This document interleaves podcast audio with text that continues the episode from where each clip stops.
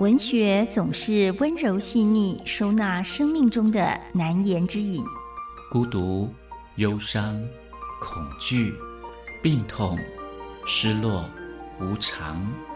文学的存在是人生的一处绿荫，一方海洋，让困顿的身心有了开阔的安放所在。林信杰带您走进文学乌托邦。在世界的裂缝中看见光亮。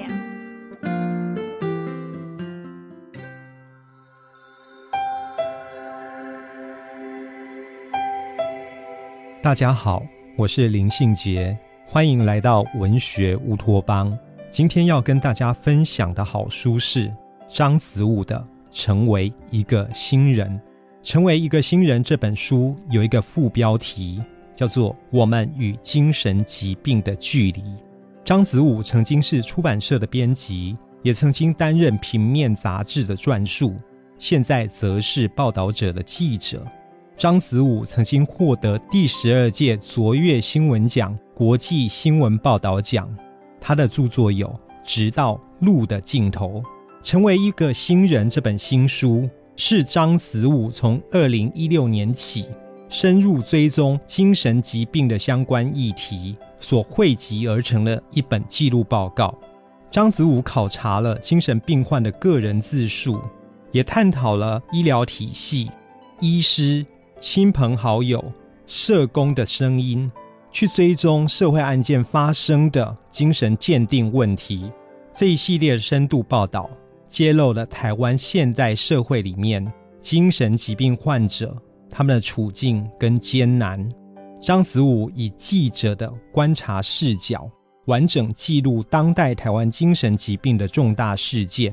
至于理解精神病的方式，张子武一方面呈现社会照顾体制的现况，一方面也帮我们厘清了社会脉络、历史脉络，几乎可以说是一本台湾精神疾病的社会史。成为一个新人这本书。它的章节安排方式是一个同心圆的结构。书的第一部分叫做“主体的幽微声音”，这其实就是以精神疾病为中心，安排了很多患者的自述，以及医疗体系、社工体系、家属朋友们的心声，介绍精神病患者的处境。第二部分叫做“极端的社会事件之后理解之艰难”。关注了震惊社会的几个重要案件，譬如小灯泡事件、台中励志牙医诊所的刺杀案。既有这一些案件，还要讨论的是这一些社会位置与生命经验非常非常特殊的人，当他们被难以理解的惨剧所联系起来，他们应该如何近距离的直接面对艰难的生命课题？第三个部分则是排除或接纳面对他者的崎岖路途。张子武报道好几个精神病患者与社会零距离共存的案例，提供我们思考的借鉴。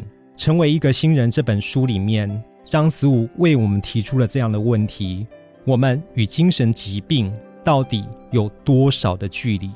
还是正因为我们刻意与精神疾病保持距离？才酝酿了后续的冲突呢？精神病患者在我们这一个以所谓的正常人为中心的社会里面，一直处于沉默而边缘的位置。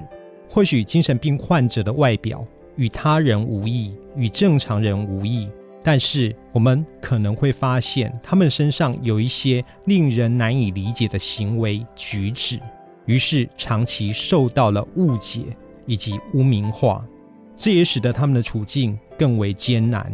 成为一个新人这本书告诉我们，我们的社会必须做好相应的反省与准备，才能迎接精神病患者的回归。让一切就从理解开始。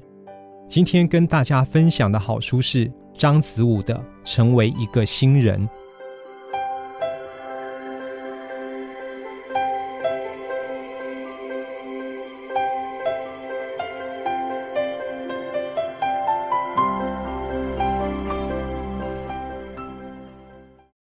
言给予我们五星好评。收听更多节目，请到教育电台官网或 Channel Plus 频道收听。